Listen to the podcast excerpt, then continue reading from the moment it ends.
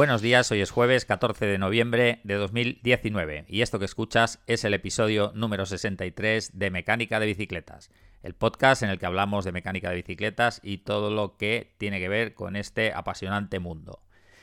Bien, hoy vamos a hablar sobre una, una nueva noticia de SRAM en la que nos presenta una nueva patilla o puntera de cambio universal. Universal entre comillas porque, bueno, la denominan universal, la idea es que sea universal, pero ya veremos cómo lo absorbe o cómo lo, recoge el, sector y en este caso los fabricantes de bicicletas.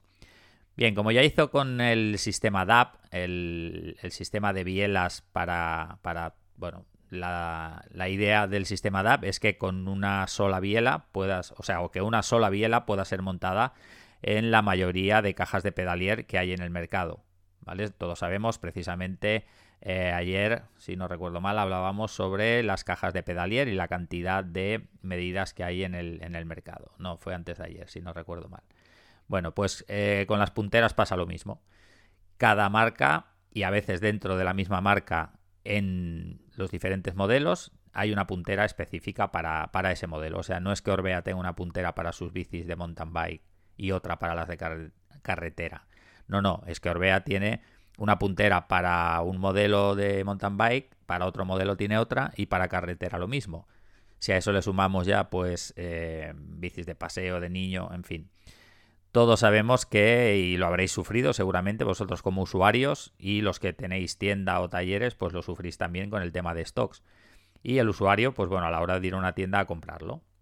Pues bien, os decía que como ya hizo con el sistema DAP, que la idea era que sus bielas se puedan montar en todas sus en todas las cajas de pedalier que hay en el mercado, ahora ha desarrollado una, puntera.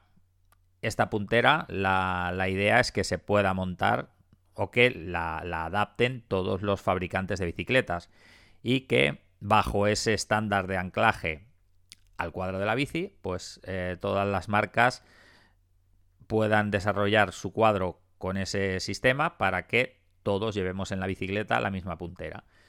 Aquí ha hecho un movimiento bastante inteligente para y en pro del mercado y es que no, tiene ningún derecho de uso ni patente ni nada. La propuesta es eh, estandarizada, la puedes usar, o sea, es, es una propuesta con, con, ánimo de ser o que con ánimo de que se estandarice eh, libre de patentes, como os decía, y además es económica, porque estamos hablando de que además han dado el precio de venta que será de 15, 15 dólares, ¿vale? Más o menos 15 euros, podríamos hablar. Eh, si miramos eh, el precio de las punteras en el mercado, encontramos de todos los precios, pero vamos, punteras en bicicletas de gama alta de 15 euros, nada, todos sabemos que hasta se duplica.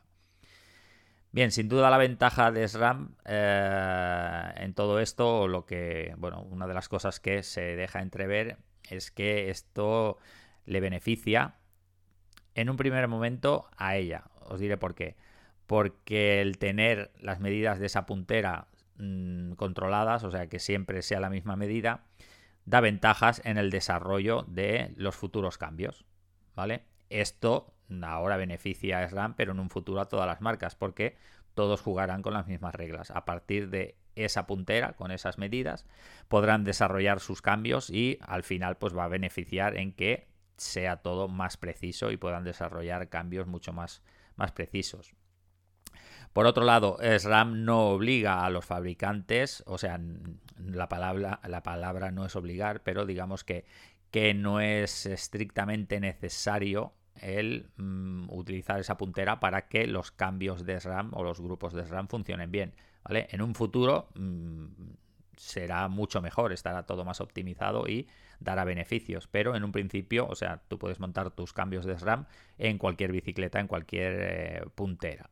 Y para terminar, pues eh, decir que hay modelos, eh, bueno, hay un modelo concreto de Trek que ya lleva esta puntera de serie y en concreto es la, la Fuel EX. Bueno, eh, esto es lo que os quería contar hoy. Os voy a dejar en las notas del programa el enlace a la noticia que yo vi y la cual me motivó a hablaros sobre este tema. Y como siempre espero vuestros comentarios en, en mecánicadebicicletas.com barra podcast. Ahí me podéis eh, decir vuestra opinión. Pues me gustaría saber qué os parece esta nueva propuesta. Si creéis que es, bueno, pues algo más en el mercado, como ya nos tienen acostumbrados, si creéis que mm, van por, buen camino.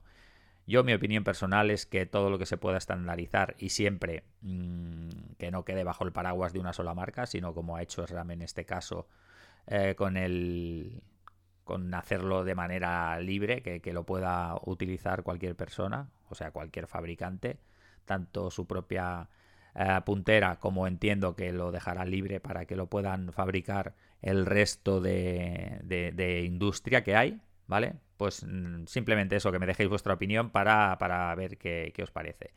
Como siempre, recordad que podéis aprender mecánica de bicicletas en m.es de manera presencial u online y que cualquier duda, comentario o sugerencia son bienvenidos en la página del podcast. Un saludo y hasta mañana.